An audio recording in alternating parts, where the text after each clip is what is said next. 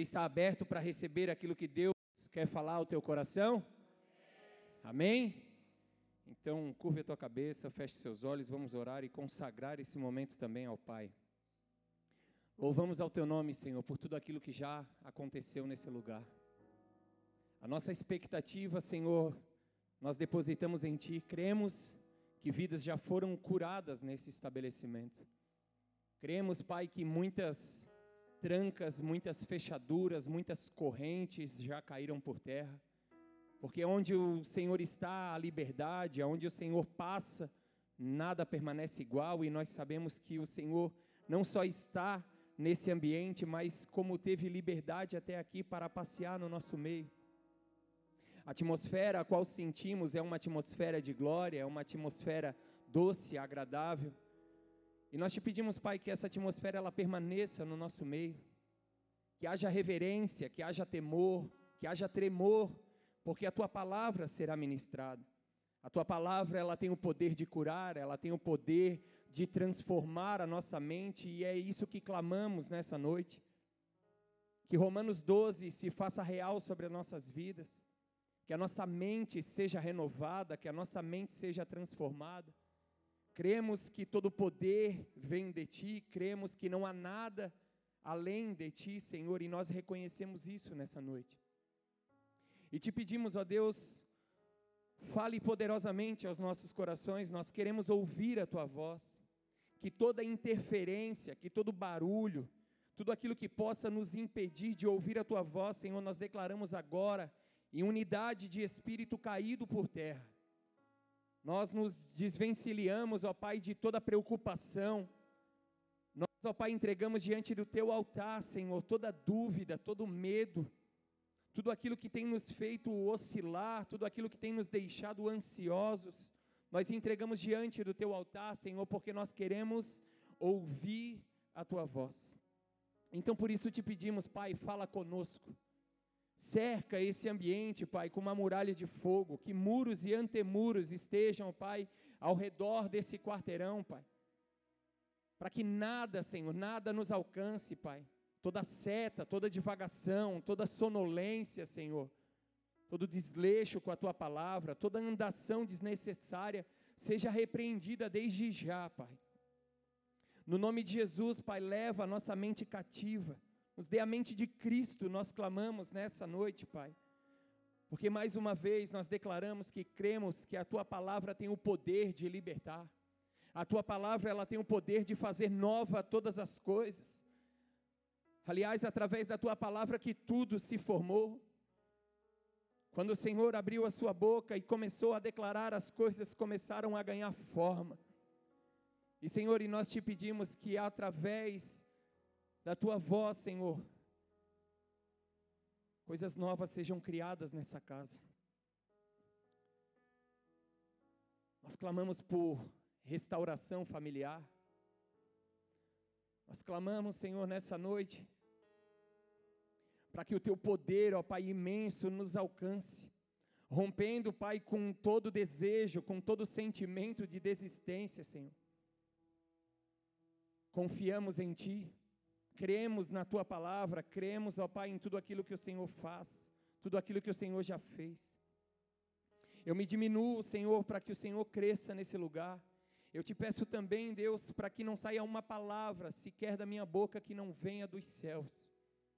Que o Senhor venha me emudecer se necessário for, Senhor.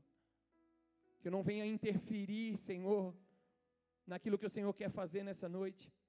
Eu reconheço as minhas limitações reconheço as minhas falhas, reconheço que sou pobre e necessitado, mas também sei que através do teu poder, ó Pai, o Senhor se aperfeiçoa.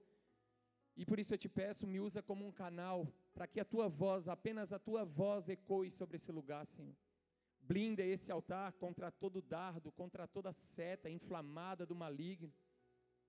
Toda intimidação caia por terra, Senhor, que o fluir do teu espírito seja real de uma forma ainda maior no nosso consagramos, Pai. Consagramos esse momento a Ti, te dando toda a honra, toda a glória e todo o louvor, no nome de Jesus. E se você assim crê, diga amém e aplaude ao Senhor, amém? Aleluia. Aleluia. Aqueles que não me conhecem, meu nome é André. Faço parte da liderança dessa casa e hoje eu quero compartilhar uma palavra com você. Essa palavra ela tem um título. Há um tempo atrás, o Senhor ele já me trouxe aqui nessa igreja para estar num culto pela manhã, compartilhando daquilo que Deus vinha falando comigo. E eu vim orando quando o pastor ele comentou comigo que eu iria trazer a palavra num culto de domingo à noite. Primeiramente as pernas tremem, aquela ansiedade bate, parece que sempre é a primeira vez. Mas aí o Senhor falou forte ao meu coração. Eu te aperfeiçoo, filho. Eu sou contigo. Eu sou um Deus forte. Eu sou um Deus poderoso. Então não tenha medo, seja forte e corajoso. Aqui estamos nós. Corajosos, mas com medo. Não, brincadeira. Essa palavra ela tem um título e o título é Um poder maior. Amados, existe um poder maior sobre as nossas vidas. Quantos creem nisso? Algo que eu tenho buscado nesse tempo, a qual eu tenho vivido com Deus, tenho passado por muitas lutas, por muitas aflições, não diferente de você. Estamos no, no mesmo lugar, estamos no, com o mesmo propósito. A nossa jornada até a eternidade, ela não será fácil. Em momento algum foi prometido facilidade. Se alguém nos prometeu facilidade para alcançar a vida eterna, isso é uma mentira. O próprio Jesus nos deixa, deixou claro que nós teríamos aflições. E eu tenho buscado em Deus a cada dia mais discernir os tempos, aquilo que eu tenho vivido como um filho de Deus, como um marido, como amigo, como funcionário, como patrão. Eu tenho buscado a cada dia mais discernir não somente o tempo nas regiões celestiais, mas também o físico. Porque nós podemos ver que existe as estações a qual nós temos verão, outono, primavera, inverno. E hoje nós nos encontramos no inverno e isso, até isso Deus tem falado comigo algo que eu creio que não deveria existir, que é o inverno. Não, brincadeira. Tudo é perfeito. Deus faz tudo perfeito, mas para aqueles que me conhecem, eu sou muito friorento. Sinto muito frio, me dói os ossos. Então eu sou uma pessoa que preciso me cuidar muito nessa estação, para não entrar na murmuração, porque o frio dói. E amados, o inverno, quando falamos de inverno, falamos de, de frio, Podemos ver a seca. No inverno nós podemos ver a falta de frutos, muitas vezes. Muitas árvores não dão fruto no inverno, porque é um tempo de seca. E na nossa vida espiritual isso não é diferente. E nós, nesse momento onde nós nos encontramos, no inverno, muitas vezes Satanás tenta esfriar o nosso coração. E quando eu estava meditando nessa palavra, isso não está nem muito ligado ao texto principal, aquilo a qual o Senhor realmente tinha falado comigo, mas quando eu estava meditando nessa palavra, foi algo a qual o Senhor ele ministrou o meu coração. Compartilha isso com a igreja.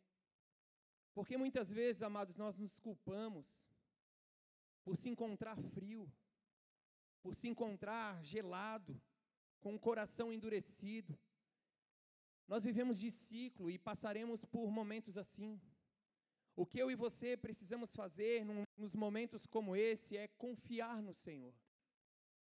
A Vanessa, quando ela iniciou esse culto, ela falou muito sobre isso, sobre a nossa fé está depositada, crer e confiar em Deus, que eu e você nós não servimos a um Deus que tem boca e não fala.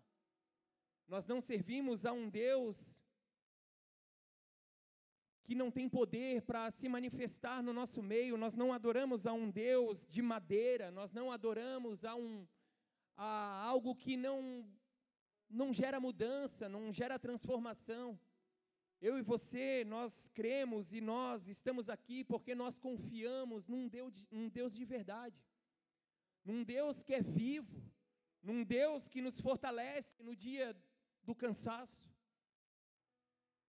Se você talvez entrou aqui nessa noite e não crê nisso e não confia nisso, quero te dizer que isso é mais real. O Deus a qual nós servimos é mais real que essa cadeira que você está sentado. Quando nós falamos aqui que há anjos de Deus nesse lugar, anjos ministradores, anjos adoradores, amados, nós precisamos nos agarrar nisso com toda a nossa força, porque isso é uma verdade. O que nos impede muitas vezes de viver a vontade de Deus num ambiente como esse, é que nós depositamos a nossa expectativa em homens, nós de depositamos a nossa expectativa num método, num padrão, o Raul estava aqui no recado e ele estava falando que em todo tempo o Senhor se manifesta. Eu tenho a plena convicção de que vidas aqui no momento da adoração foram tocados. Tem alguém aqui que pode afirmar isso? Levante sua mão. Porque a presença de Deus ela é real e quando Deus ele se faz presente, ele não traz só uma vibe boa. Não é só uma paz, você tem uma luz diferente, sim, é a luz de Cristo. Quando nós damos liberdade para o Espírito Santo, em qualquer momento, Ele pode fazer o que Ele quiser. E o que eu estou querendo te dizer com isso é que a palavra de Deus, ela fala em Hebreus 4, que a palavra de Deus, ela é viva e ela é eficaz. Ela é como uma espada, como o nosso pastor ele nos ministrou no último culto. Então, o que eu e você, nós precisamos nessa noite, o que eu quero te convidar nessa noite, é você não apenas colocar a sua expectativa naquilo que Deus já fez no momento da adoração, porque Ele pode fazer infinitamente mais. Eu não quero que você coloque a tua expectativa naquilo que Ele fez através da ministração de dízimos e ofertas. Se Ele já ministrou o teu coração, saiba que Ele pode fazer muito mais. O que eu quero te convidar, como um servo de Deus nessa noite, com o homem a qual o Senhor escolheu para estar aqui nessa noite é a colocar a tua expectativa na palavra de Deus. Enquanto a palavra de Deus ela, ela é ministrada, enquanto a palavra de Deus ela é liberada, muitas coisas podem ser geradas no teu coração. Muitas coisas podem ser transformadas dentro de você. Porque o Espírito Santo, ele é real e ele está no nosso meio. Ele tem o poder de te convencer. Talvez você está aí no teu lugar e você está dizendo: eu não vou dar espaço, eu não vou me abrir para isso. Se o Espírito Santo quiser, ele vai te tocar. Se for da vontade de Deus manifestar o poder dele hoje sobre a tua vida, mesmo você não querendo, ele faz. Porque ele é Deus. Mas é muito mais fácil você estar aberto para aquilo que Deus quer fazer sobre a tua vida nessa noite. Amados, a palavra de Deus, ela nos leva a confiar absolutamente em Deus, depositar toda a nossa confiança em Deus. É lindo, amado, quando nós estamos com os nossos filhos, em momentos de caos, em lugares escuros, em lugares altos, onde você olha para o seu filho ou para sua filha e diz: pode confiar, o pai está aqui. E você vê que nesse exato momento o seu filho ele te olha com aquela certeza de que meu pai está aqui.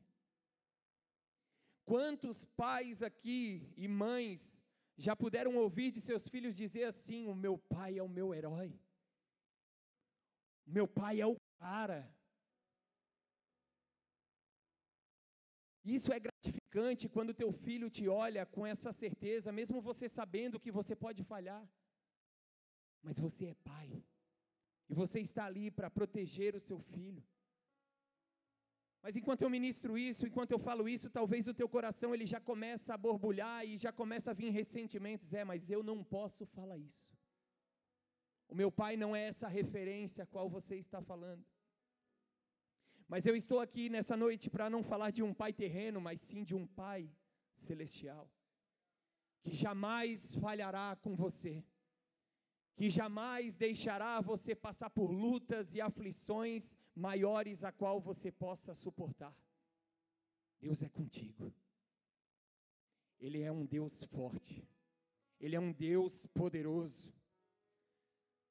Muitas vezes, amados, o que nos impede de viver essa confiança absoluta em Deus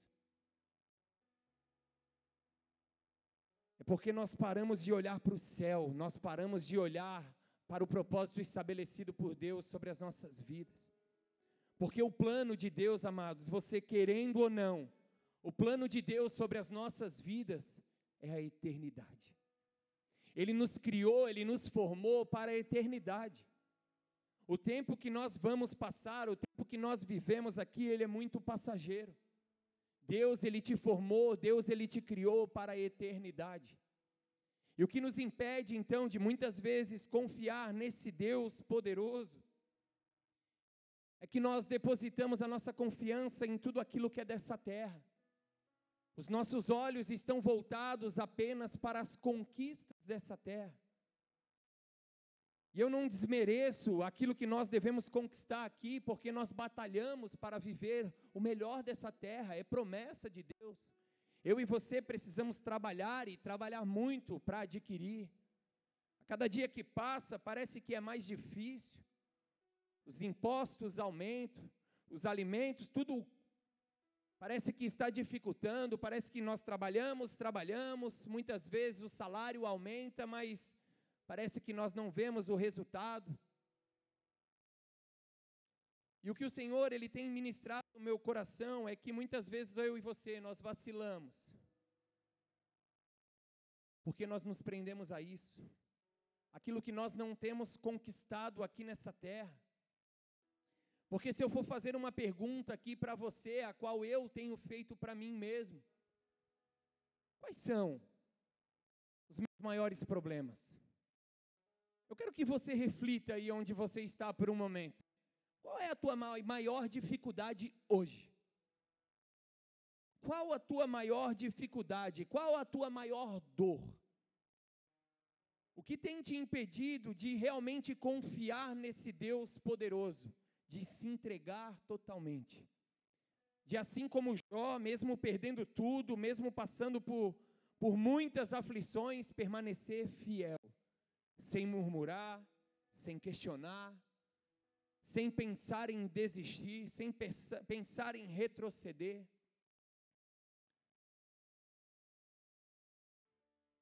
Eu não posso afirmar com toda a minha certeza daquilo que você pensou, mas eu eu garanto, porque assim como eu pensei, assim como muitas vezes eu me vi, os teus problemas são a minha finança meu relacionamento com meu pai e com a minha mãe, as minhas dores, é o meu emprego, é o meu casamento, é o meu filho que se encontra nas drogas.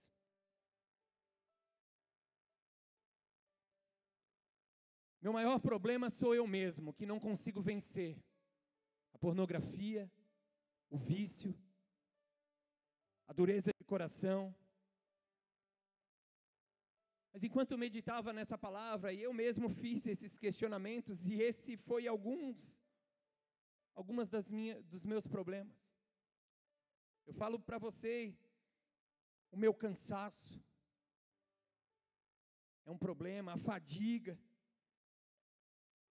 E tudo isso que eu mencionei está relacionado a nós, a mim, ao meu eu, a minha dor, a minha fraqueza se não poucas, mas eu creio que a minoria pensou: o meu maior problema hoje é não buscar a Deus como Ele merece, é não ter um tempo de qualidade com Deus. Porque quando eu estava meditando, as minhas dores vieram primeiro do que isso. O meu maior problema não é a minha falta de tempo com Deus. O meu maior problema hoje não é em estar me santificando como eu devo. O maior problema é o meu casamento. Não é o meu casamento, é só um exemplo. O meu maior problema é o meu filho. nós olhamos o natural, somente aquilo que nos cerca, esses são os nossos problemas. Amados, mas a palavra de Deus, eu creio que isso é conhecido por muitos, mas talvez você não conhece, mas dessa vez o Senhor vai falar diferente ao teu coração.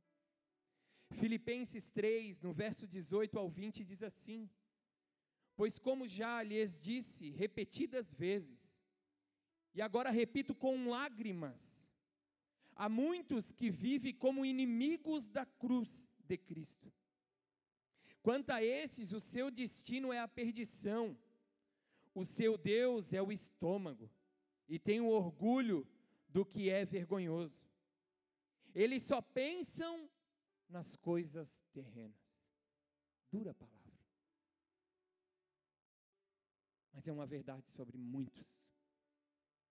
Muitas vezes pensamos somente nas coisas terrenas. Porque quando nós estamos conquistando, quando as coisas vão bem, é festa, amados. É alegria. Muitas vezes tem uma pessoa sofrendo, chorando do nosso lado.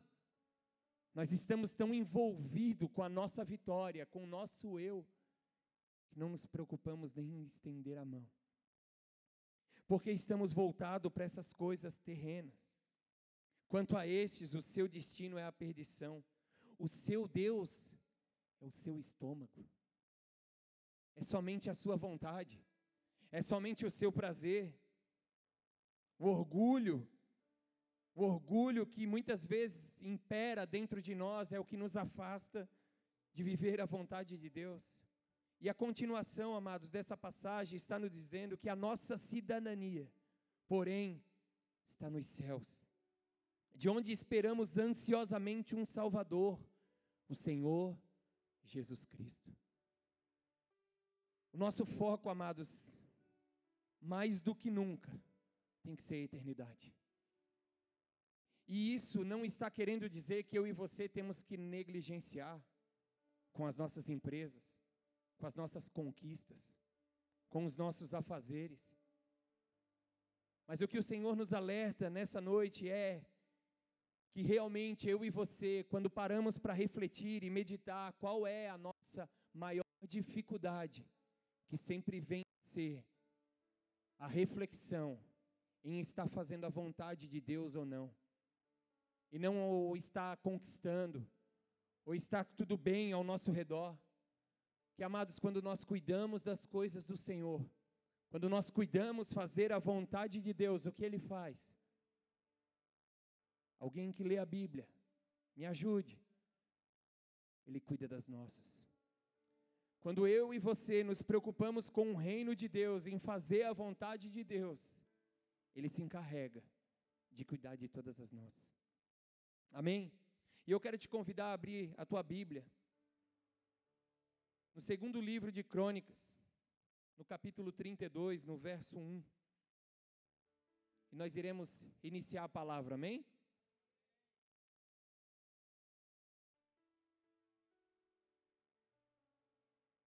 Texto um pouco extenso, mas eu creio que de muita importância para você poder entender aquilo que Deus quer nos ministrar. Segundo Crônicas 32, 1. Depois de tudo o que Ezequias fez com tanta fidelidade, amados, o que Ezequias fez com tanta fidelidade? Ezequias, ele quebrou todo o poste ídolo.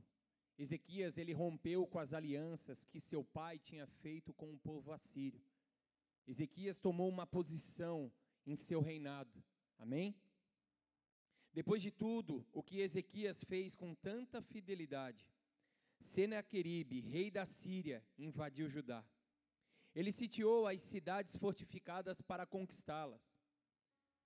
Quando Ezequias viu que Senaqueribe pretendia guerrear contra Jerusalém, consultou seus oficiais e os comandantes do exército sobre a ideia de mandar fechar a passagem de água das fontes do lado de fora da cidade.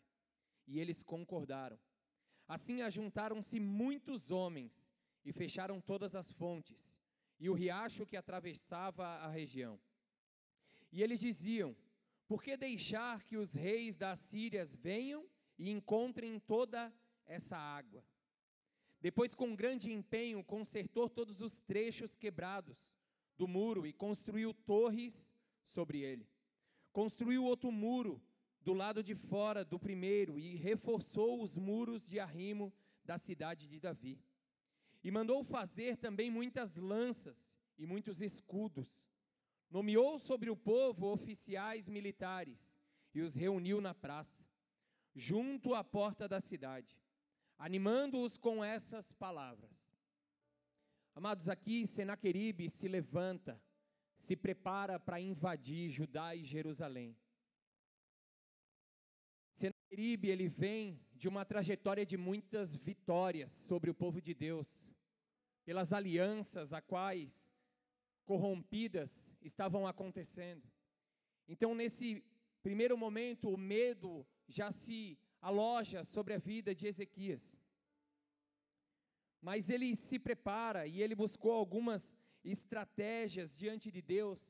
E aqui já é algo que eu quero compartilhar com vocês, amados. Todas as vezes que o inimigo se levanta contra as nossas vidas, eu e você precisamos identificar tudo aquilo que pode servir de alimento ou de munição para ele usar contra nós. Podemos ver aqui que Ezequias ele manda fechar todas as fontes, todos os poços, para que o povo, o inimigo, não se alimentasse, não se fortificasse através da jornada. Ele fechou as brechas, ele viu tudo aquilo que poderia servir como um, um alvo para que Senaqueribe viesse prevalecer sobre eles, e ele se preparou.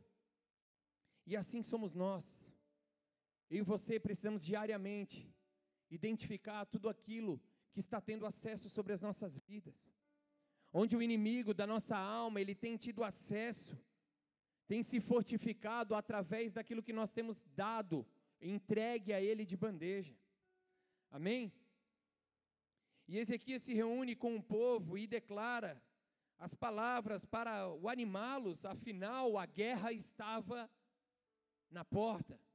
E ele diz assim: sejam fortes e corajosos. Não tenham medo e nem se desanime por causa do rei da Síria e do enorme exército que está com ele. Ezequias aqui ele já enfatiza: não tenham medo, sejam fortes e corajosos com um enorme exército que vem contra nós. Amados, e essa é uma palavra dos céus sobre as nossas vidas para essa noite. Amados, há uma estrutura gigantesca das trevas querendo nos roubar querendo nos matar, querendo nos destruir. E isso você consegue identificar em tudo aquilo que você faz. É num filme que você assiste, é no ambiente aonde você vai, é nas perseguições diárias que você passa, através de familiares, através de inimigos mesmo que se levantam. Há uma estrutura grandiosa para tentar nos derrubar, assim como esse exército, assim como todo esse povo assírio, estava se levantando contra Ezequias. Mas olha o que a palavra de Deus fala, e é sobre isso que o Senhor quer ministrar aos nossos corações.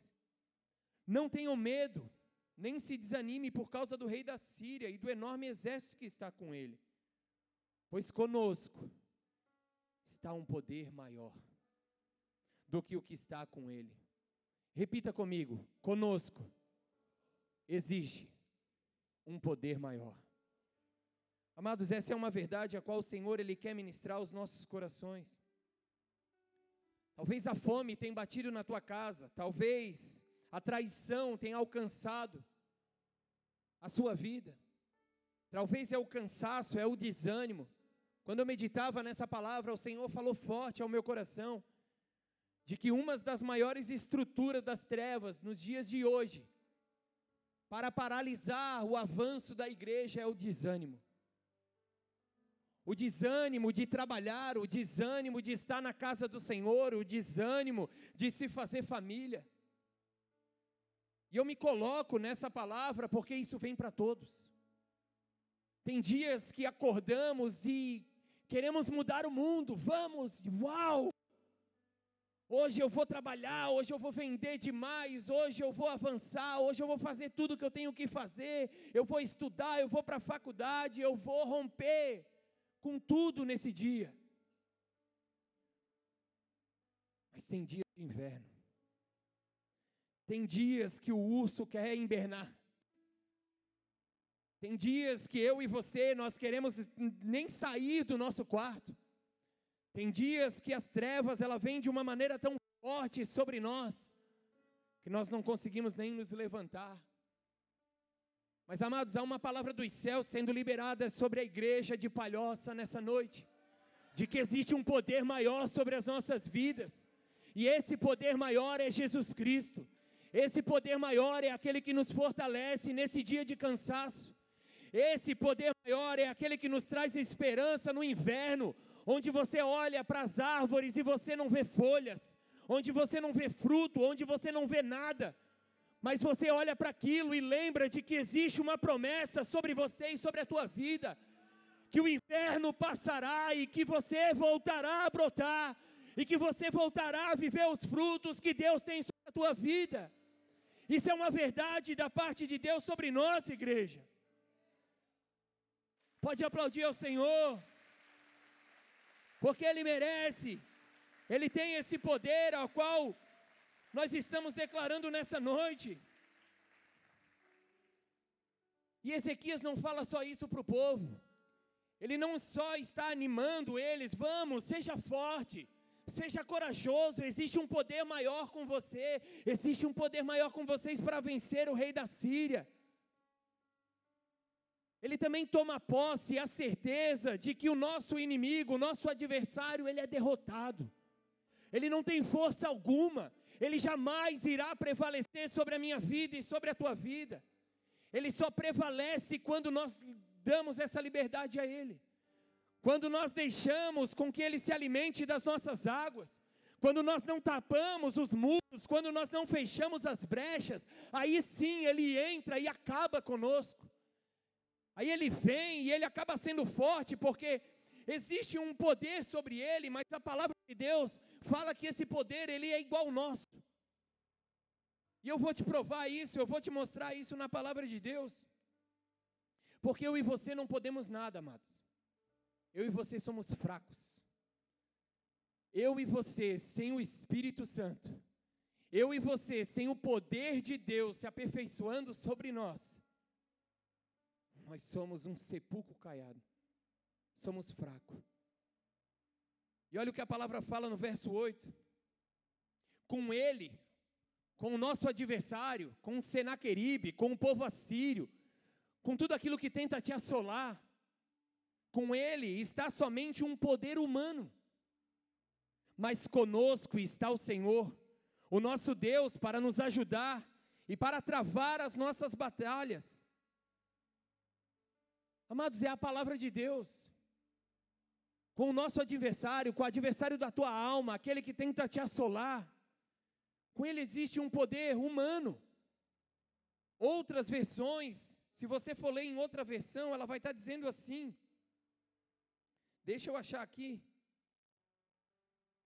Com ele está um braço de carne, mas conosco o Senhor, o nosso Deus, para nos ajudar e para guerrear por nós. Amados, quando falamos de carne, quando falamos de humanidade, nós falamos de limitação. Porque a nossa carne, ela tem limitação. Você não consegue fazer tudo o que você quer. Você não tem a força qual você queria ter.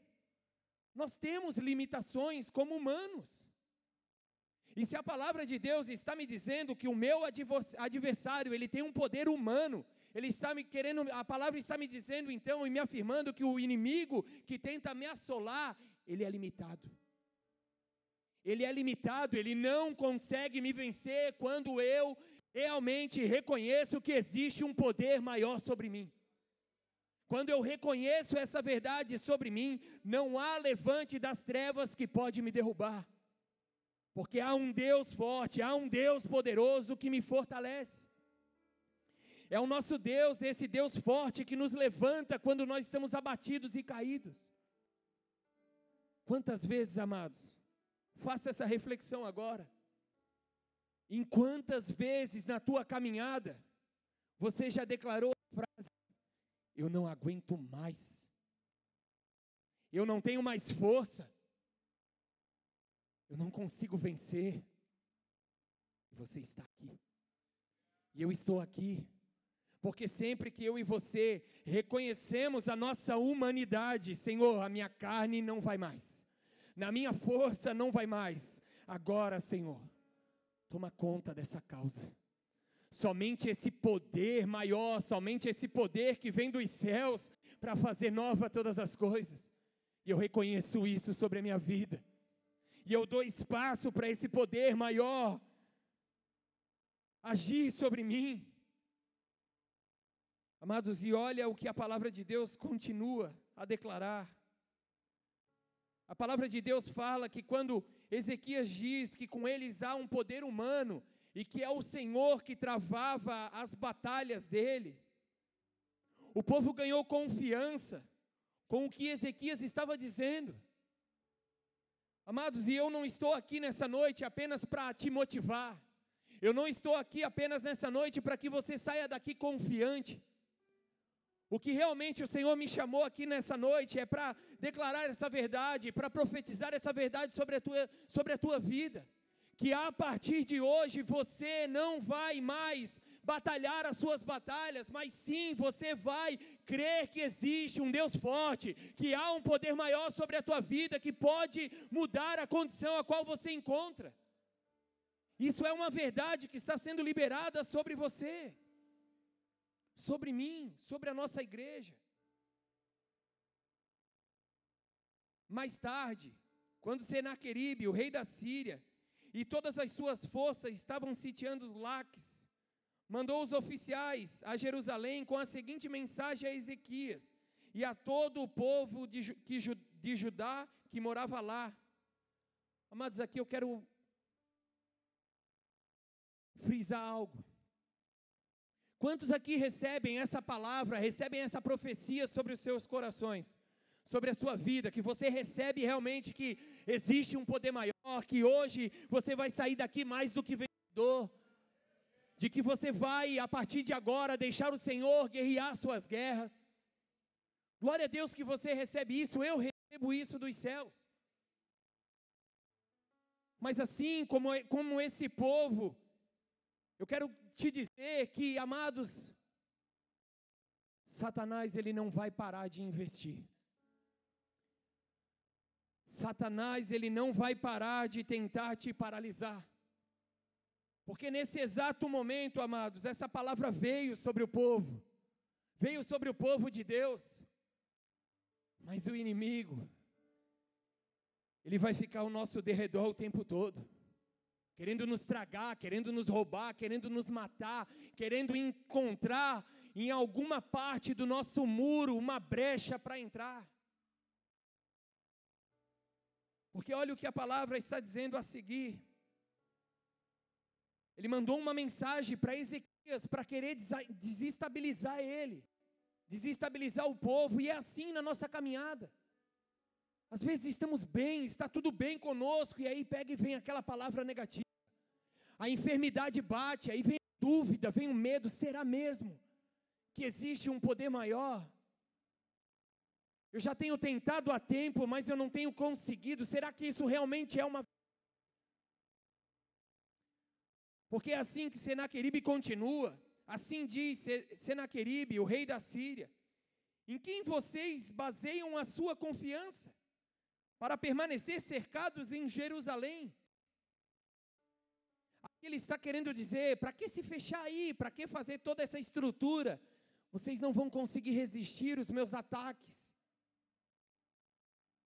E quantas vezes eu e você tentamos nos santificar, nos posicionamos, agora eu vou mudar, agora eu vou jejuar, agora eu vou orar, agora eu vou me santificar. O pecado não vai mais vencer, o pecado não vai mais me dominar. E aí vem as vozes, Senaqueribe vem, e fala aos teus ouvidos: para que isso? Você não vai aguentar.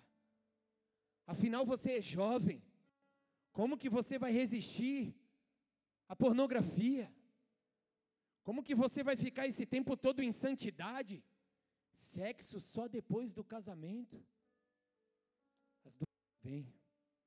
Senaqueribe fala. Você começa a blindar o teu casamento, você começa a mudar com a sua esposa, com o seu marido. Você começa a gerar um ambiente de paz dentro da sua casa. Aí vem a primeira briga. E aí Senaqueribe fala: Para que você vai mudar? Você não vai resistir. Começa a vir as dúvidas, amado. Começa a vir as palavras de acusação querendo nos paralisar.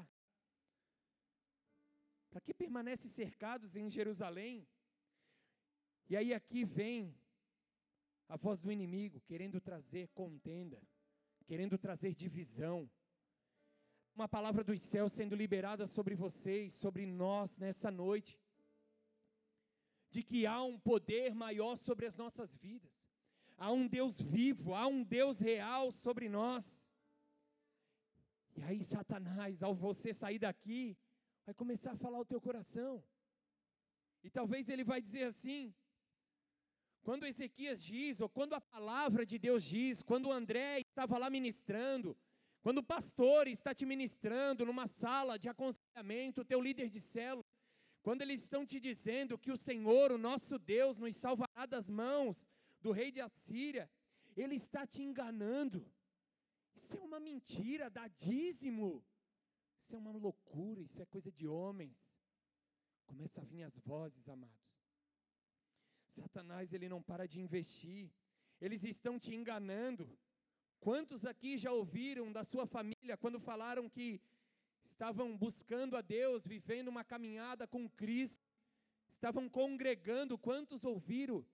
Vai dar dinheiro para o pastor? Fizeram uma lavagem cerebral sobre você. Você tem certeza? Você está, olha só, só quer saber de igreja, só quer saber de Deus. Isso é uma loucura. Começa a vir essas vozes. Essas dúvidas tentam nos alcançar. Amados, e isso é real, amados. Isso é real porque no dia da minha conversão, eu estava cativo, eu estava preso nas drogas, alcoólatra. E eu aceitei o convite de ir a uma igreja. Eu ouvi a palavra de Deus e naquele mesmo dia comigo foi assim. Naquele mesmo dia, no primeiro dia que eu coloquei a planta dos meus pés sobre a igreja, eu reconheci a Cristo como meu Senhor e como meu Salvador eu me entreguei totalmente a Ele, eu não fui curado por completo, mas boa parte ali ficou. E eu estava muito feliz, e eu estava desejoso por tudo aquilo que Deus ia fazer. Afinal, a igreja era de maconheiro. Sabe como que foi me apresentado a igreja Bola de Neve? O meu tio, sabendo da dificuldade que eu estava vivendo no casamento, eu e a minha esposa, amado, se você acha que não tem saída para o seu casamento, eu quero te dizer com toda certeza: há um poder maior que pode mudar a tua história. Eu e a minha esposa, nós nos agredíamos fisicamente, verbalmente. Nós vivemos dias de caos, de terror, dias onde Satanás predominou com muita força sobre a nossa casa. Até hoje nós lutamos e batalhamos para viver a vontade de Deus. Temos brigas? Temos. Temos dificuldades? Temos. Mas a cada dia mais nós temos aprendido como lidar com cada uma delas. Então não acha que uma das coisas que vai acontecer é que você vai se entregar a Cristo e o teu casamento vai ser uma perfeição, onde não vai haver mais briga nenhuma, vai haver, amados. Vai haver divergências. Você vai pensar algo, ela vai pensar diferente. O que nós precisamos é de equilíbrio. O que nós precisamos é buscar a Deus e reconhecer o que Ele quer. Reconhecer o que Ele quer fazer dentro da nossa casa. E uma das coisas que eu mais me recordo, que foi uma dessas vozes de Senaqueribe já no início da minha caminhada, foi quando eu estava muito desejoso, com muita expectativa daquilo que eu iria viver e a forma a qual foi me apresentado a igreja Bola de Neve, quando meu tio chegou, ele não falou de Jesus, Ele não falou de Deus, a forma qual ele me apresentou foi assim: eu estou indo numa igreja onde é a tua cara. Os caras jogam bola, é tudo doido, de brinco, corrente, os caras surfam, os caras andam de skate. E eu, ah, aquela coisa, né? E eu aceitei ir lá, naquele dia eu entreguei a minha vida ao Senhor. Só que dali para frente se deu início a uma vida com Deus. Mas Satanás ele tentava paralisar o tempo todo. E um dia eu estava dentro da minha casa e eu ouvi a minha esposa falar assim para uma prima minha. Elas estavam conversando sobre a igreja, sobre estar indo à igreja. E eu ouvi ela falando assim: Não, eu não vou para a igreja, você está maluca. Eu só estou indo dando essa força para o André, para ver se ele sai das drogas, para ver se ele se liberta disso de uma vez. A minha própria esposa, amados. Ela falou isso. Com a intenção nenhuma de me machucar, mas era o que ela vivia, ela não teve o encontro que eu tive. Mas quando eu ouvi aquilo ali, isso foi uma flecha no meu coração. Foi uma voz que entrou dentro de mim e falou assim, ó, tá vendo? Ela não vai te acompanhar. O teu casamento realmente acabou, ela só está te dando uma forcinha. Volte para a loucura. Volte para a doideira. Esse negócio de Deus aí não vai não vai te auxiliar nessa guerra. Esse Deus aí a qual você está pensando, que tocou o teu coração, que te fez chorar, que falou profundamente ao teu coração, isso aí é só um momento. Essa voz ela me alcançou. E talvez essa voz ela vai tentar te alcançar ainda hoje ou amanhã. As dúvidas virão. As setas, as flechas virão sobre nós. E eu vou continuar lendo aqui para você entender que o, que o nosso Deus, Ele é um Deus poderoso. Que Ele é um Deus fiel, de quando Ele começa uma obra sobre as nossas vidas, Ele vai até o fim. Ele tem o poder de fazer além das nossas expectativas. Ele está enganando para deixá-los morrer de fome e de sede. Mas não foi o próprio Ezequias que retirou os altares desse Deus, dizendo: Ajudai a Jerusalém, vocês devem adorar diante de um só altar, e sobre ele queimar incenso. Verso 13: Vocês não sabem o que os meus antepassados fizeram, fizemos a todos os povos das outras terras? Acaso alguma vez os Deus daquelas nações conseguiram livrar das minhas mãos a terra deles? de todos os deuses das nações que os meus antepassados destruíram, qual deles conseguiu salvar o seu povo de mim? As alianças erradas, amados. A aliança a qual eles tinham com o povo assírio é o que os derrotava. Então isso o Senhor ele quer ministrar os nossos corações para que você não venha fazer aliança com o pecado. Porque se eu e você temos aliança com o pecado, certamente o inimigo prevalecerá sobre nós. Como então o Deus de vocês poderá livrar das, das minhas mãos? Portanto, não deixem Ezequias enganá-los ou iludi-los dessa maneira.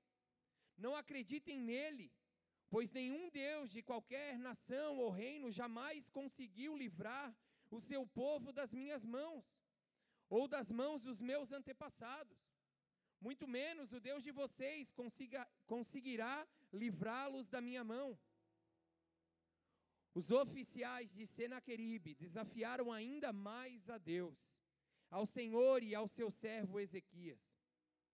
Senaqueribe também escreveu cartas insultando o Senhor, o Deus de Israel, e o desafiando, assim como os deuses dos povos das outras terras. Não livraram o povo deles das minhas mãos, também o Deus de Ezequias não livrará o seu povo das minhas mãos. Então os oficiais gritaram na língua dos judeus ao povo de Jerusalém que estava sobre o muro, para assustá-lo e amedrontá-lo, com o intuito de conquistarem a cidade.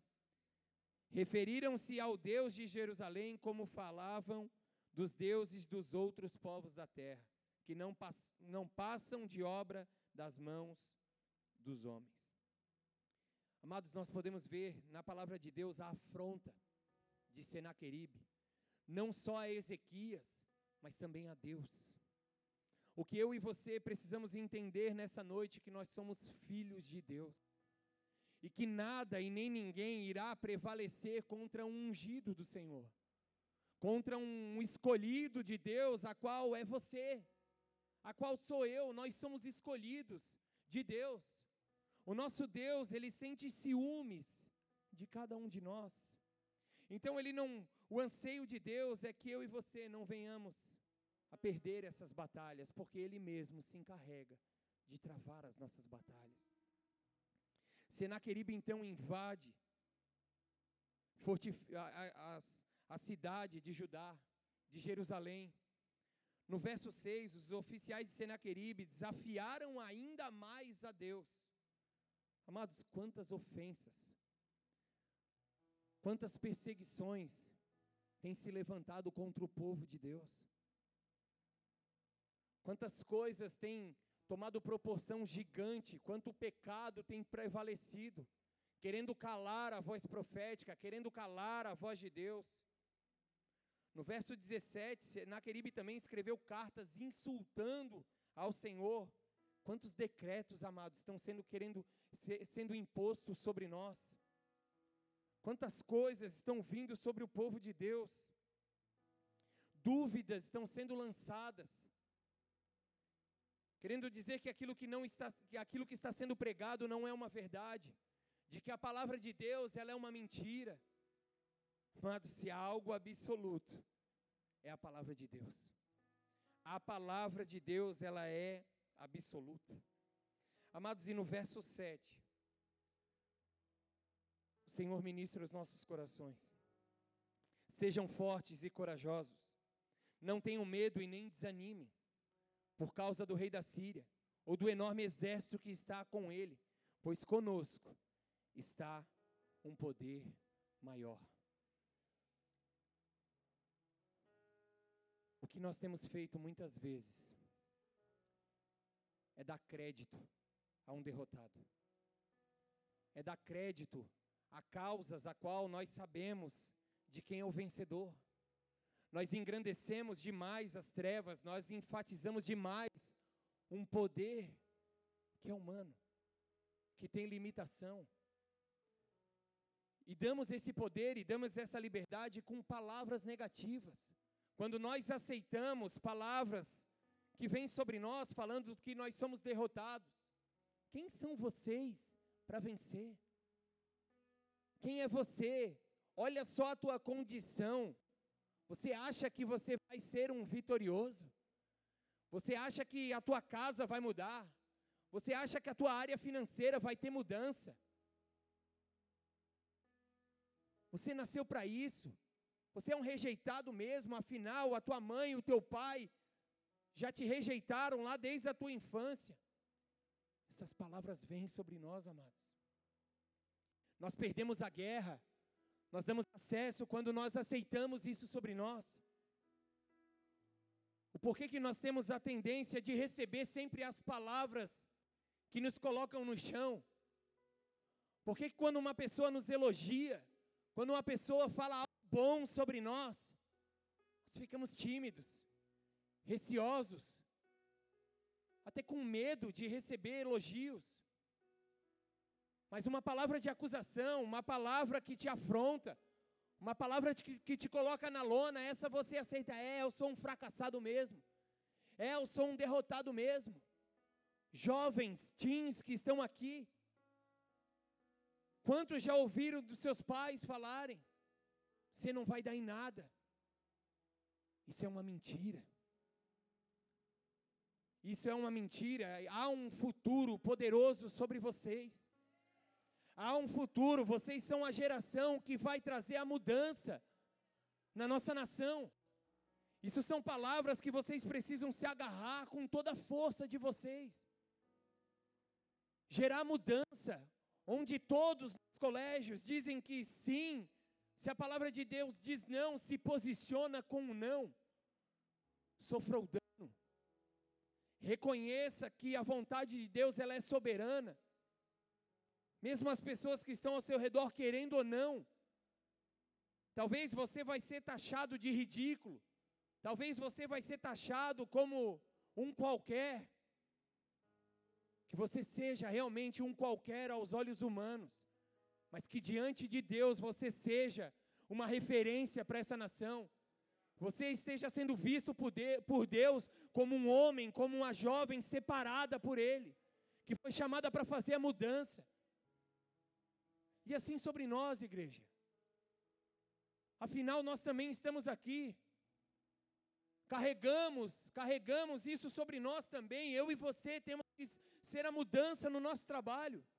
Onde passamos, precisamos deixar marcas. Marcas, marcas que têm o poder de curar, marcas que têm o poder de transformar. As pessoas olharem para você e poder ver sim que existe um poder maior sobre você. Uma das coisas que eu tenho relutado e muito é o que eu tenho vivido na minha área profissional. Porque tem requerido muito tempo, muito esforço, muita luta, muita dedicação. Muitas vezes eu me vejo até fraco espiritualmente diante de tudo que eu estou vivendo. Em diversos momentos eu já pensei em desistir. E quando eu pensei em desistir, muitas vezes, sabe o que o Senhor fala para mim? Ele não fala muitas vezes, vai filho, você é forte, você consegue. Sabe o que o Senhor fala para mim? Ele começa a dar nomes. Mislene, Evandro.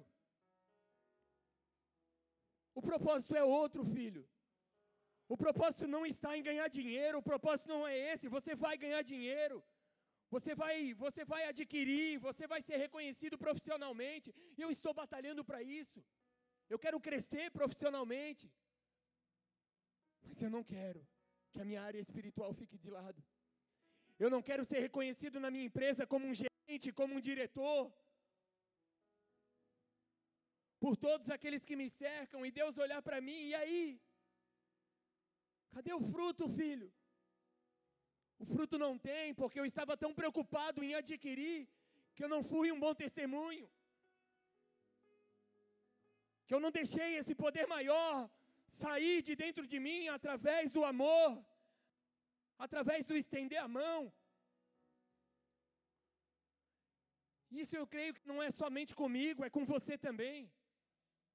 As tuas aflições, as tuas dificuldades, todo esse cerco das trevas que tem se alojado sobre você, é para que você, através dessa palavra nessa noite, reconheça: há um poder maior, há um poder maior sobre a minha vida, que vai fazer de mim aquilo que realmente Deus estabeleceu nessa terra.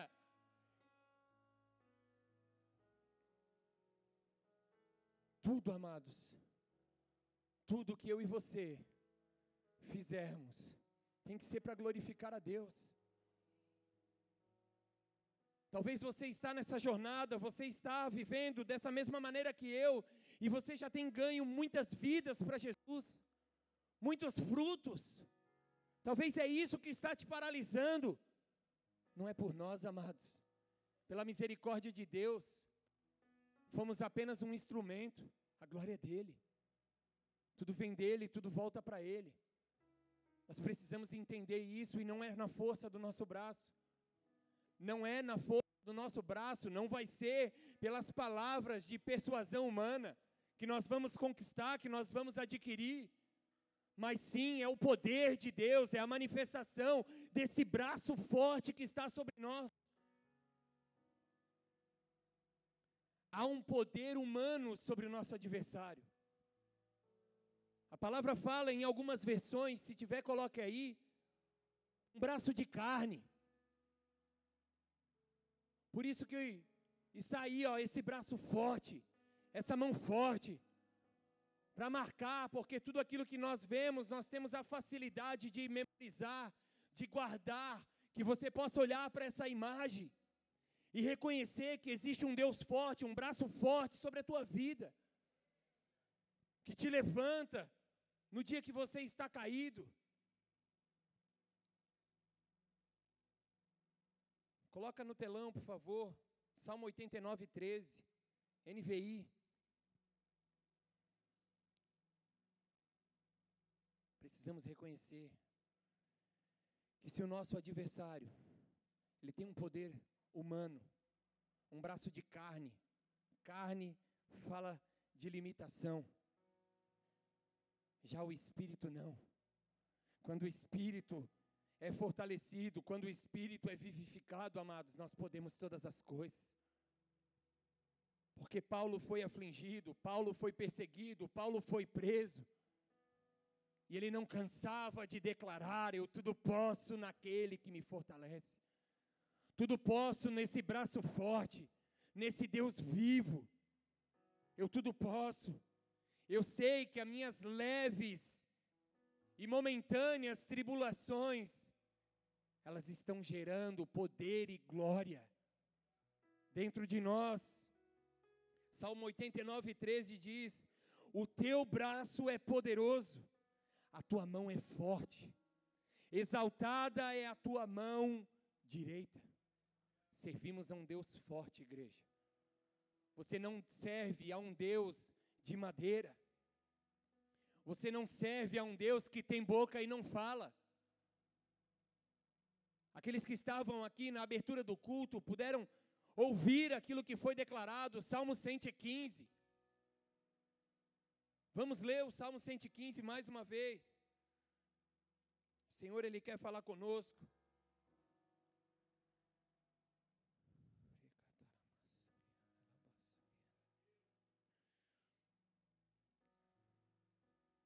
Que a tua expectativa, igreja, esteja naquilo que Deus já está fazendo. Nós não precisamos de nada mais, de nada além do que a palavra de Deus ela é viva, é eficaz. Lembre-se disso. Ela tem o poder de entrar dentro de nós e fazer separação do joio e do trigo, da alma, do espírito, de deixar de lado as nossas emoções, de aquietar os nossos desejos.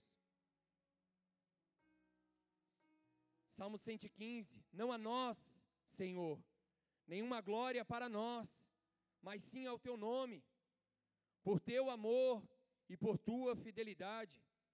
Porque perguntam as nações: onde está o, o Deus deles? O nosso Deus está nos céus e pode fazer tudo o que lhe agrada.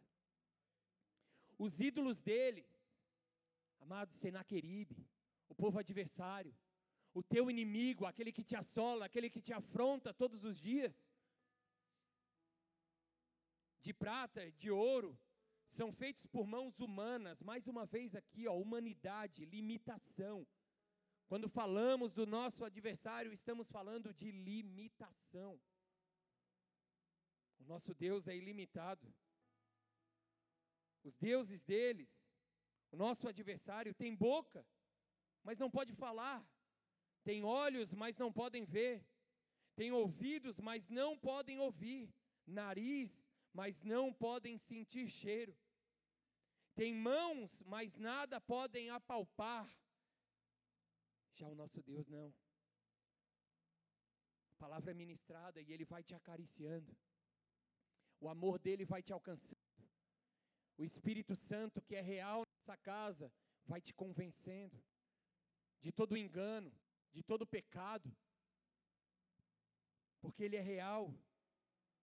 Tem mãos, mas nada pode apalpar, pés, mas não pode andar, nem emite som algum com a garganta. Torne-se como eles, aqueles que os fazem, e todos os que neles confiam.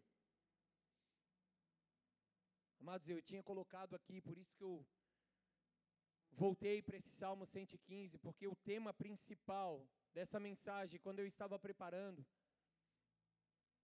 o Senhor falou ao meu coração: confiança. Confie, igreja. Há um poder maior sobre você. há um poder maior sobre a causa que você está enfrentando hoje. Não há luta tão grande a qual o teu Deus não possa vencer. Ele não é de madeira. Ele não está morto, ele não está pregado numa cruz. Ele morreu sim para cumprir um propósito estabelecido por Deus, para que eu e você estivéssemos aqui, foi por isso que ele morreu. Mas ele ressuscitou. Ele ressuscitou como um Deus forte. Ele morreu como um cordeiro, mas ele ressuscitou como um leão.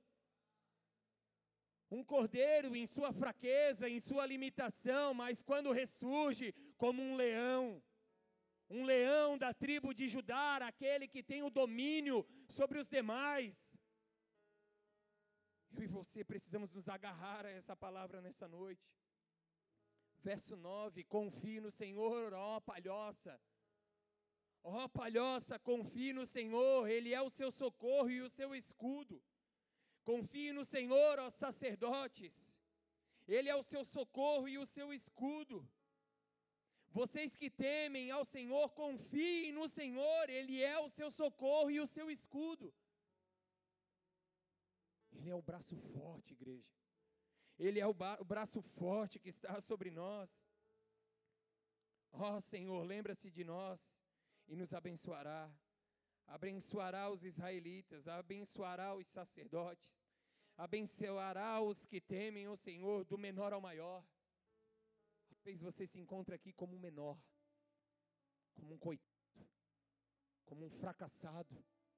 Talvez a voz que tem mais tido acesso à tua vida é a voz do vitimismo. Minha dor, minha fraqueza, minha finança, só eu, ó vida, ó céu. Saiba que se hoje você está passando por uma aflição ou por um deserto, há um poder maior.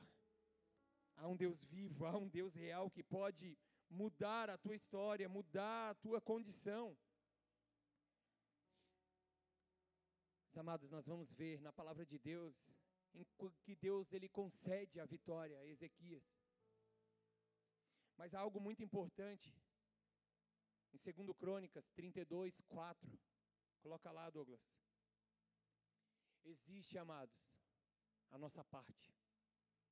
É muito fácil atribuir a Deus a conquista, atribuir a Deus que vence as nossas batalhas. Ah, André, afinal a palavra fala que é Ele que trava as nossas batalhas. Ele trava as nossas batalhas sim, quando Ele vê que eu e você estamos agindo conforme a vontade dEle, que eu e você estamos fazendo aquilo que nós precisamos fazer. Não adianta eu não, não me levantar amanhã e achar que o recurso vai vir, afinal, é Deus que trava as minhas batalhas, Ele que vai lá trabalhar no meu lugar e trazer o recurso, o Pix vai cair na conta. Não é assim. Levanta tu que dorme, deixa de ser preguiçoso, a palavra vai te dizer. Não podemos misturar as coisas. São versículos isolados onde muitos se agarram para viver o conforto do Evangelho. Não há conforto no Evangelho, é confronto. Há confronto. Há confronto, o Evangelho nos confronta. Servimos um Deus de amor. Servimos um Deus Pai.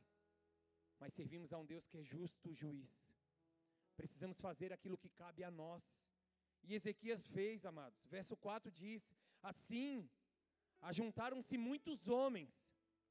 Ele preparou o exército. Para isso que nós estamos aqui, como uma igreja fortificada. Por isso que nós precisamos congregar, afiarmos a nossa espada, sermos lixas um do outro. Vamos um auxiliar o outro.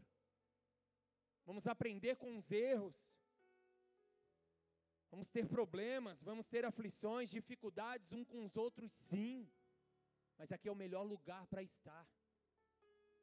Aqui é o melhor lugar para estar, na presença de Deus. Assim ajuntaram-se muitos homens e fecharam todas as fontes e o riacho que atravessava a região. Eles diziam: Por que deixar que os reis da Síria venham e encontrem toda essa água? Eu já mencionei aqui. Para que, que eles iam deixar toda aquela água liberada para um exército que vinha cansado? Seus cavalos, para que dar munição ao adversário? Nada melhor do que chegar lá e não encontrar água, não conseguir se fortificar. Isso aqui é um ponto a qual o Senhor ele já quer ministrar aos nossos corações. Nós precisamos identificar aquilo que está tendo acesso, aquilo que nós estamos entregando para o nosso adversário. O que tem alimentado o nosso adversário? O que qual, qual brecha, qual fonte que eu e eu, eu e você não temos fechado? Precisamos fechar essas fontes. Cabe a nós, não cabe ao Senhor fechar essas fontes. Que você possa identificar nessa noite quais são as fontes. Depois, com grande empenho, repita comigo, com grande empenho. Amados, é com grande empenho, não tem vida fácil. Não tem moleza não. Não tem moleza não. Moleza vai ser na glória. Na glória vai ser moleza, na glória é adorar o Senhor. Na glória é estar junto com os anjos, na glória, na glória vai ser festa. Na glória vai ser uma bênção. Mas esta jornada aqui na terra vai ser árdua. Vai ser árdua. Eu não estou falando isso para te desanimar. Eu estou te falando isso para te encorajar para que você possa reconhecer. Talvez você ache que isso é só com você. Será que é só eu que passo por isso, amados? Todos nós temos os nossos dias de aflição. Todos nós passamos por lutas. Todos que são casados têm os seus problemas no casamento. Todos que têm filho talvez tenham problemas com seus filhos. Talvez é no teu trabalho. Quem não tem luta no trabalho? Dá um glória a Deus. Opa, tem uma que não está desempregada. não, brincadeira. Está trabalhando para o Senhor, né? Aleluia. Tem uma que deu glória a Deus, pelo menos uma. Mas olha em quantos nós somos. Lutas, dificuldades virão. Mas aqui fala que depois que eles fecharam essas fontes de águas, depois com grande empenho, eles consertaram os trechos quebrados do muro. Eles consertaram os trechos quebrados, fecharam as brechas, amados. Fecharam, fecharam as brechas. Não adianta de nada você receber uma palavra dos céus nessa noite, que existe um poder maior sobre a tua vida, um Deus que trava as suas batalhas. Não existe, não adianta de nada você receber tudo isso no teu coração, sair daquela porta e voltar ao pecado abrir a porta, escancarar as brechas, porque o inimigo está lá. O rei da Síria está ali só esperando a brecha para entrar e fazer o estrago. Mas se ele se depara com você, ele, se o inimigo, se o exército o adversário se coloca diante de você, olha naquela área que você dava legalidade, olha para aquela área que você dava o acesso, ele olha ali, está fechado. Ele vai ter que dar meia volta, amados. Ele vai ter que dar meia volta e voltar com seu rabinho entre as pernas. Mas ali está falando, é com grande empenho, não vai ser fácil. Eu sei que você pode estar pensando, André, eu já estou tentando isso há muito tempo. Amados, não vai ser, não vai ser fácil. Peça ajuda se necessário for.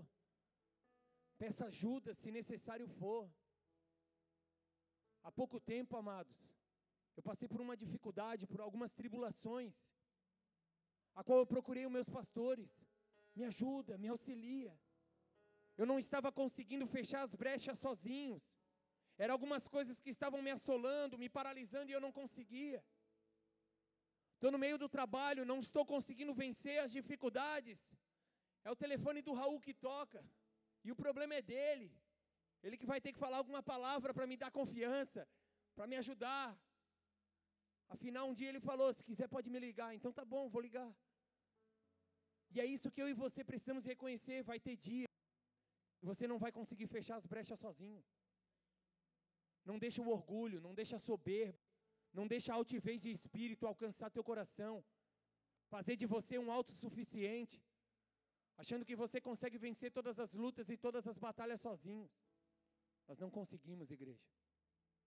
Por isso que nós somos igreja. Por isso que nós somos igreja. Para se ajudar. É com muito empenho. Quantas vezes eu não estava enxergando a vitória, o passo que eu precisava estava diante dos meus olhos, mas eu não conseguia. Aí o pastor só pega e fala assim: é só um pouquinho mais para a direita. Aí o Raul fala: Tu não está enxergando? Está do teu lado esquerdo ali, ô bonitão. E aí tu consegue. É com empenho, amados. É com muito empenho, a palavra que fala. Depois, com grande empenho, consertou todas. Todas, amém? Todas as brechas.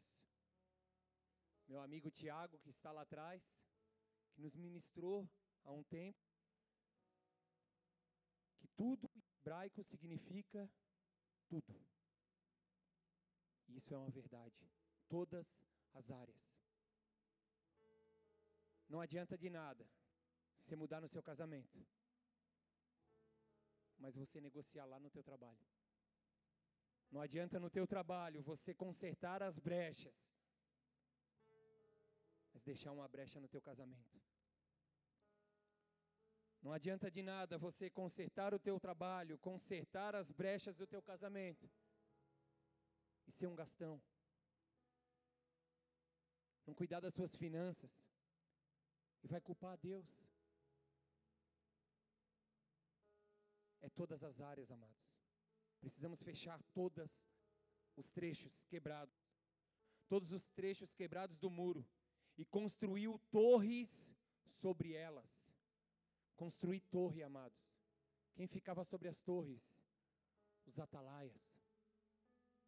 Os atalaias estavam sobre as torres, vigiando o inimigo, avistando de longe. Amados, precisamos nos posicionar como atalaias, como atalaias de Cristo. Fechar as brechas e nos colocar no mais alto lugar. O mais alto lugar, essa torre mais alta é o Senhor nos colocar no centro da vontade dele, porque lá de cima você vai avistar e você vai ver que de longe lá está vindo uma cilada. E aí você já vai se preparar. E a hora que ela se aproximar de você, você já vai estar tão fortificado em Deus que você vai vencer com facilidade. Você vai abrir a sua boca em oração, você vai clamar ao Senhor e você vai ver o poder de Deus se manifestando. Construiu outro muro do lado de fora, amados, é muro, é antemuro. Nós precisamos nos blindar. Aquele que está de pé, igreja, cuide para que não caia. Nunca estamos fortes demais que não podemos cair. Precisamos vigiar em todo tempo. É em todo tempo, eu e você precisamos ficar atentos é com tranca, é com mais uma tranca, é com muro, é com antemuro, é com torre, é com tudo isso, é com os anjos, é com os serafins, com os querubins. Nós precisamos clamar e chamar a existência sobre as nossas vidas. Porque o que nós fazemos com os nossos filhos, amados, que mandamos para o colégio, os nossos olhos não estão lá. E o que está sendo pregado dentro de uma sala de aula, o que está acontecendo dentro dos colégios. Não sei se eu posso falar aqui, mas eu vou falar. Se não puder, depois corta. Meus filhos eu tirei da escola onde eles estavam. Porque o sexo oral era normal no banheiro. É normal. Estava acontecendo normal. Os professores, a direção já estavam falando que não sabiam mais o que fazer. O que faz diante disso? Os nossos olhos não estão lá. E aí onde eu e você precisamos nos agarrar à palavra de Deus. Que existe um poder maior, não só cuidando de mim, mas cuidando da minha casa. Que existe anjos. A palavra de Deus fala que os olhos do Senhor estão sobre todos os lugares de que nada fique em oculto. Talvez você está passando por lutas, a qual você não está conseguindo enxergar. No tempo certo, o Senhor vai abrir a tua visão, vai te trazer o discernimento, vai te dar a sabedoria necessária para você avançar. Enquanto isso, confia no Senhor. Enquanto isso, fecha as brechas. Enquanto isso, se coloca no mais alto lugar, numa torre alta e segura que é o Senhor. Se coloque lá, não tem erro. Construiu outro muro do lado de fora do primeiro e reforçou os muros de arrimo da cidade de Davi. E mandou fazer também muitas lanças e muitos escudos. Escudo, amado. Escudo, escudo da fé. Precisamos nos municiar renovar as nossas armas. É tempo de reajustar as nossas armas. Precisamos levantar o escudo da fé. Ter fé que esse inverno, essa sequidão, essa geleira que se encontra ao teu coração vai passar. Esse afastamento da vontade de Deus, ela vai se encerrar.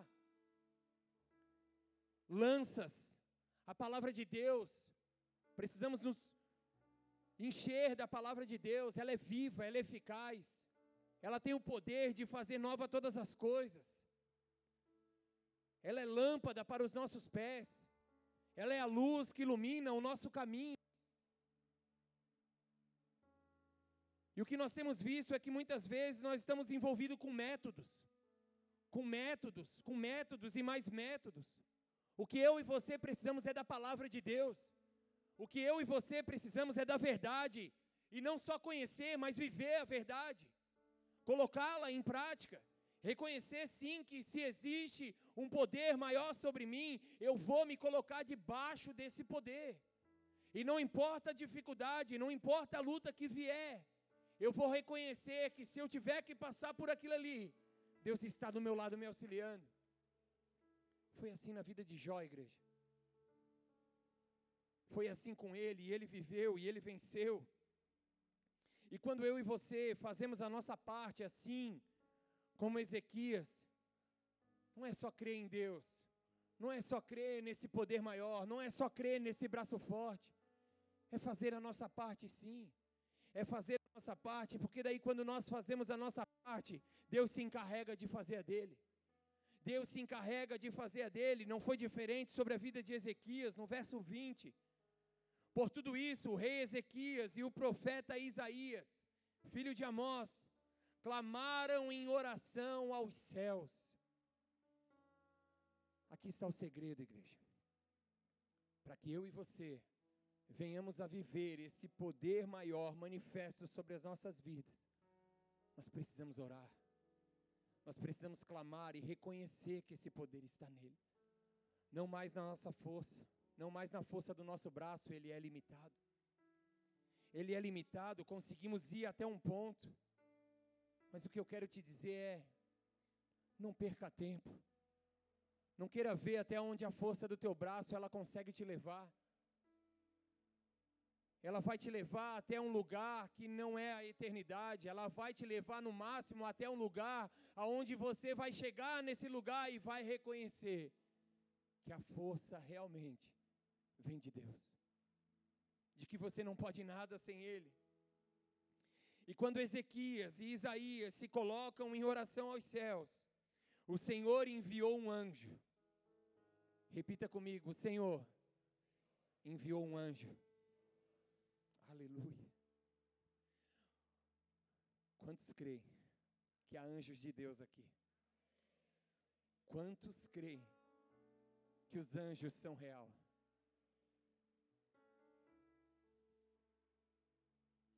Os anjos são reais.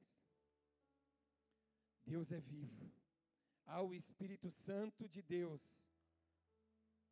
liberado sobre nós. Porque no dia das aflições, nós olhamos para nós. Olhamos para dentro de nós, olhamos para a nossa pequenez. É tempo de olhar para Ele. É tempo de reconhecer que Ele realmente pode todas as coisas. Porque quando eles se colocam diante de Deus, em oração aos céus, o Senhor enviou um anjo, Senaqueribe. Se vocês não lembram, eu quero lembrar vocês. eles estavam com um grande exército rodeando Ezequias e todo o povo de Judá e Jerusalém. E isso é o que tem acontecido conosco. Mas no momento a qual o Senhor enviou um anjo, esse anjo matou todos os homens de combate e todos os líderes e oficiais no acampamento do rei Assírio, de forma que esse se retirou envergonhado para sua terra. Lembra que eu falei? Que quando você fechar as suas brechas, quando eu fechar as minhas brechas, quando nós nos colocarmos no mais alto lugar, o nosso inimigo viria contra nós e voltaria com o rabinho entre as pernas, envergonhado assim como Senaqueribe. Que a tua fé seja fortalecida nessa noite. Que a tua fé seja fortalecida nessa noite. Que você, ao sair daqui, possa realmente colocar essa palavra em prática. Reconhecer que há um poder maior, que há uma força soberana dos céus sobre você. De que nada e nem ninguém, tudo podemos naquele que nos fortalece. De que agindo Deus, nada e nem ninguém pode impedir. Nós precisamos sair com essa convicção daqui nessa noite. Nós precisamos sair com essa convicção nessa noite. Porque diante disso, ele se retirou envergonhado para a sua terra. E certo dia, ao adentrar o templo dos seus deuses, algum dos seus filhos o mataram à espada. Amados, há um tempo que se eu e você pararmos de olharmos para essa terra, olharmos para a eternidade, chegará um tempo que aquele que realmente tenta nos afrontar, que tenta nos matar, nos roubar e destruir, ele não terá mais como ter acesso sobre nós. Porque eu e você estaremos nas regiões celestiais, morando com nosso Deus, Pai, Criador de todas as coisas. Aqui nós podemos ver que seus próprios filhos o mataram à espada. Assim o Senhor salvou Ezequias e o povo de Jerusalém das mãos de Senaqueribe. Amados, eu não sei a tribulação, eu não sei a dificuldade, eu não sei o medo, eu não sei a ansiedade, eu não sei o que você está passando. Mas uma coisa é certa: eu sei que o Senhor pode te salvar, assim como salvou Ezequias, das mãos de Senaqueribe. Nosso Deus, Ele está disposto a te salvar nessa noite. Talvez você entrou aqui e você é um usuário de droga ainda. O Senhor quer te libertar nessa noite. Quero te dizer algo: há um poder maior sobre você.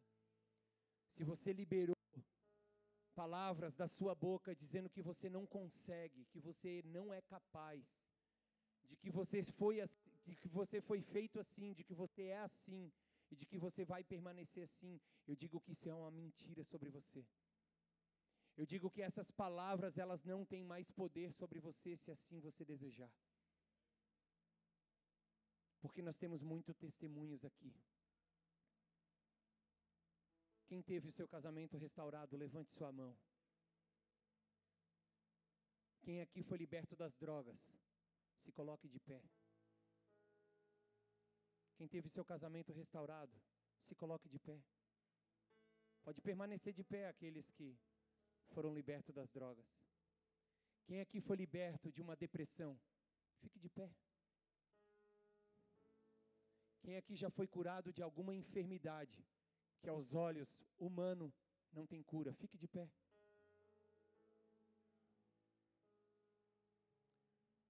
Se você já viveu alguma intervenção da parte de Deus, algo divino sobre você, talvez eu não vou lembrar aqui, não vou conseguir mencionar. Fique de pé.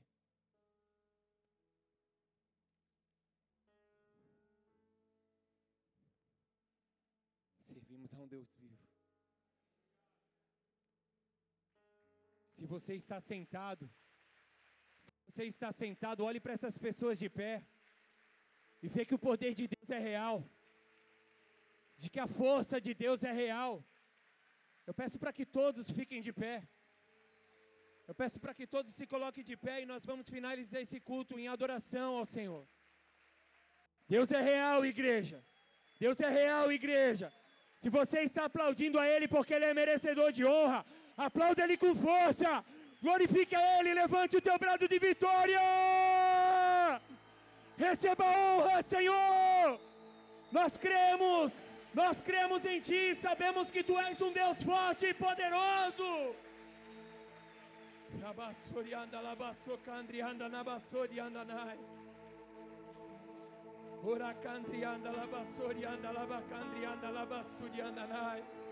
Comece a liberar a tua adoração aí onde você está. Levante um altar de gratidão ao Senhor nessa noite. Afinal você está vivo. Afinal estamos aqui. E tudo que tem fôlego louve ao Senhor. Tudo que tem fôlego louve ao Senhor.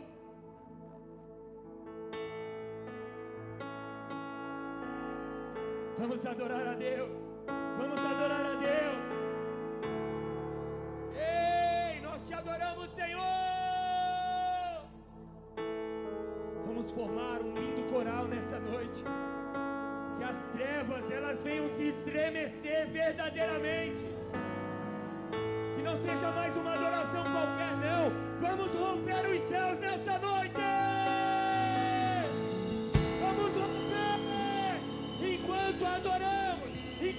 Adoramos. O Senhor se manifesta no nosso meio.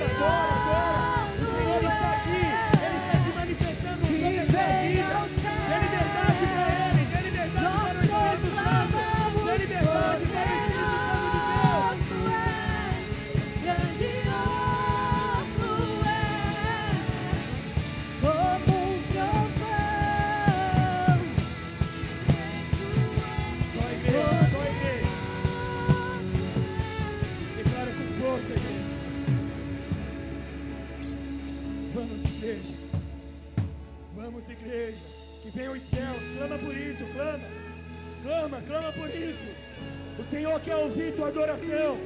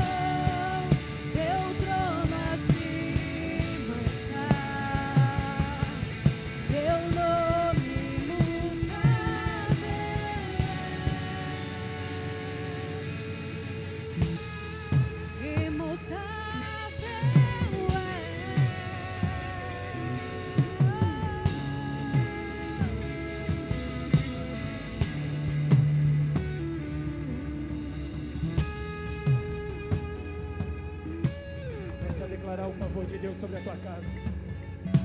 Começa a declarar o favor de Deus sobre tudo aquilo que você identificou como dificuldade, como um problema diante dessa noite.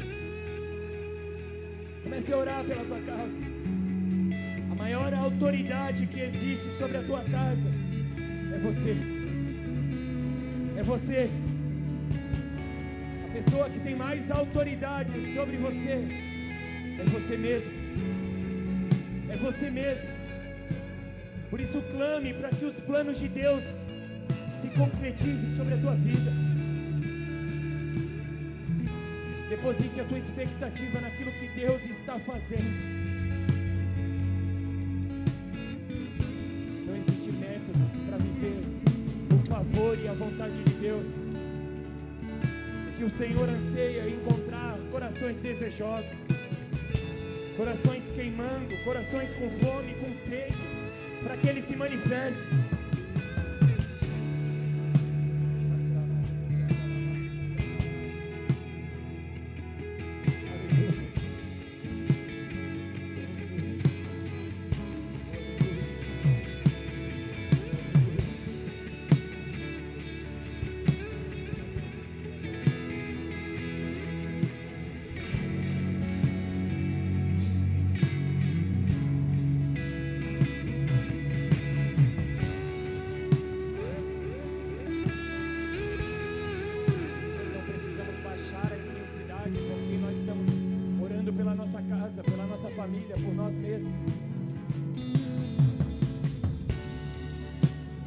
Senhor está nos dando a oportunidade de, como igreja, abençoar as nossas casas, a declarar esse poder maior sobre as nossas casas, sobre os nossos filhos.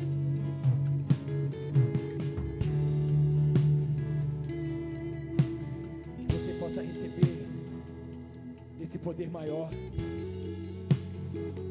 Que as dúvidas cessem, que o medo caia por terra, que a frieza, que a sequidão do inverno, ela venha a ser revestida de confiança, ela venha a ser revestida de confiança.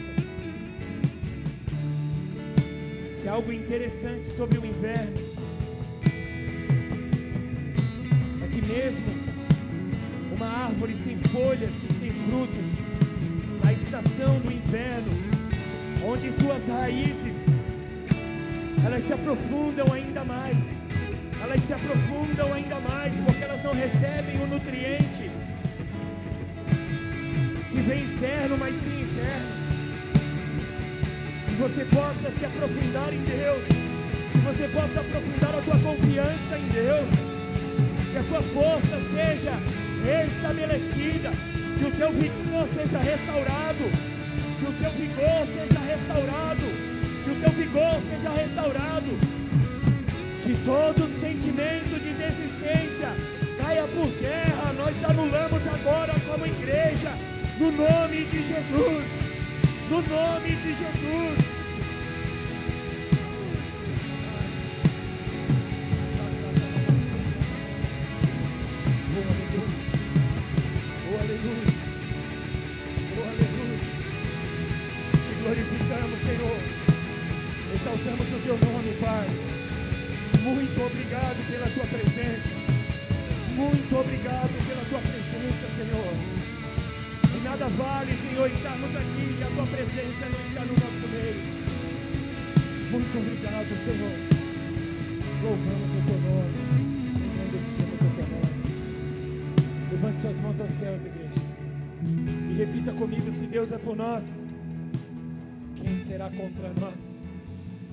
Senhor é o meu pastor, e Ele não me faltará. Tudo posso naquele que me fortalece. Oremos juntos. Pai nosso que estais nos céus, santificado seja o teu nome. Venha a nós o teu reino. Seja feita a tua vontade, assim na terra como nos céus. O pão nosso de cada dia nos dai hoje.